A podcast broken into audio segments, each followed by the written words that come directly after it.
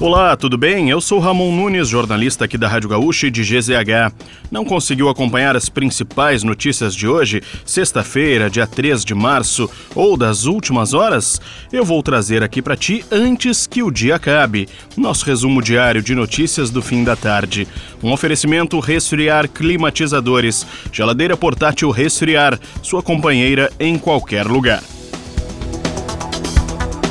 O governo federal não retomará o pagamento do 13º do Bolsa Família. A informação foi dada pela secretária de Avaliação de Gestão da Informação e Cadastro Único, Letícia Bartolo, do Ministério do Desenvolvimento e Assistência Social. O programa que substitui o Auxílio Brasil tem como público-alvo famílias em situação de pobreza. Foi lançado ontem em um evento no Palácio do Planalto. A Caixa Econômica Federal começa o pagamento do novo Bolsa Família a partir de 20 de março O programa vai pagar 600 reais por família, mais 150 por criança de até 6 anos. A Polícia Civil apreendeu cerca de 20 mil comprimidos de êxtase em um laboratório na zona norte de Porto Alegre. Conforme o Departamento Estadual de Investigações do Narcotráfico, essa foi a maior apreensão da droga já feita pela Polícia Civil no estado. A operação começou há cerca de dois meses, causou prejuízo estimado em 2 milhões de reais ao crime organizado. Segundo a Polícia Civil, os entorpecentes eram vendidos por valores entre 50 e 100 reais a unidade. Nessa sexta-feira, um dos entregadores do grupo foi preso em flagrante, transportando comprimidos numa motocicleta. A investigação segue em andamento. A CAPES, órgão ligado ao Ministério da Educação, oficializou um aumento no número de bolsas de mestrado e doutorado neste ano. Com acréscimo de 5.300 bolsas anunciadas, o total agora é de 89.600.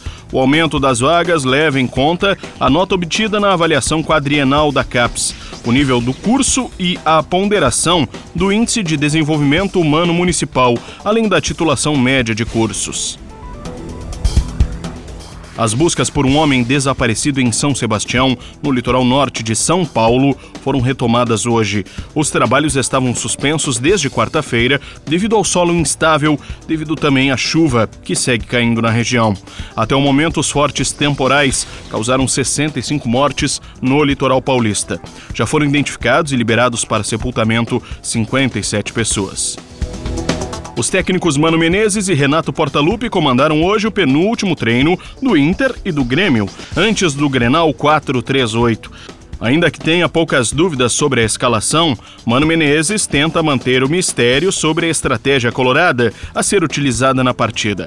Renato Portaluppi concedeu uma entrevista de pouco mais de 20 minutos depois do treino do tricolor hoje e projetou um jogo equilibrado, destacando a importância de ter um jogador como Luiz Soares na equipe para o clássico.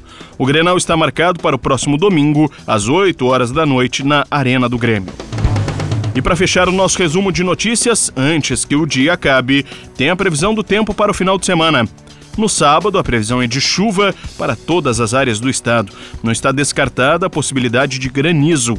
Erechim deve marcar mínima de 19 graus. A máxima será em Lajeado e em Capão da Canoa, podendo chegar a 39. Em Porto Alegre, a variação térmica fica entre 24 e 29 graus. No domingo, o tempo firma na fronteira oeste. As demais regiões do estado ainda contam com nuvens de chuva. Se quiser saber mais sobre alguns desses assuntos e muitos outros, além dos nossos colunistas, áudios e vídeos, é só acessar gzh.com.br ou o aplicativo de GZH. Segunda, a gente volta aqui antes que o dia acabe.